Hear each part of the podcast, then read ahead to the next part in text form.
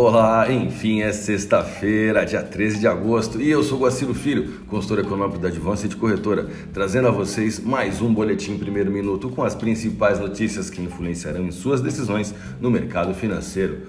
Bolsas mundiais.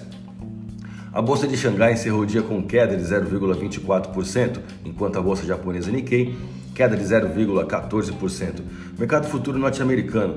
Dow Jones Futuro, alta de 0,16%, S&P 500, alta de 0,08%, Nasdaq, alta de 0,04%, Europa, DAX, alta de 1,04%. Nos Estados Unidos, após os indicadores de emprego divulgados essa semana apontarem para uma sólida recuperação econômica, as bolsas americanas renovam máximas recordes, como reflexo desses dados diante de um cenário de juros baixos e inflação moderada. Olhando agora para a paridade dólar-real do Brasil, a moeda americana segue ganhando espaço perante a divisa brasileira devido a fortes dados econômicos divulgados nos Estados Unidos e novas incertezas fiscais no Brasil. Diante desses fatos, nossos indicadores técnicos e médias móveis indicam compra forte no dólar. Expondo de forma mais ampla o fluxo cambial no Brasil e no mundo, o dólar iniciou o dia de ontem em certa estabilidade, mas começou a impor pressão sobre uma cesta de moedas mundiais em mais de 0,1%, mantendo-se perto de máximas históricas dentro de um tempo gráfico de quatro meses. O catalisador da sessão de ontem foi o IPP, Índice de Preços ao Produtor nos Estados Unidos, que trouxe sua maior alta em mais de uma década, reacendendo a discussão sobre o corte de estímulos do Fed.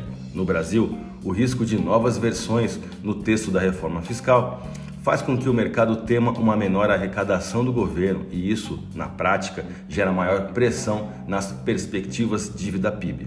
Vamos aos gráficos? Eu vou começar pelo dólar. Enquanto dados fundamentalistas já relatados em nosso conteúdo pressionam a divisa brasileira, o dólar realiza seu 14º teste no topo número 2 desde 7 de julho.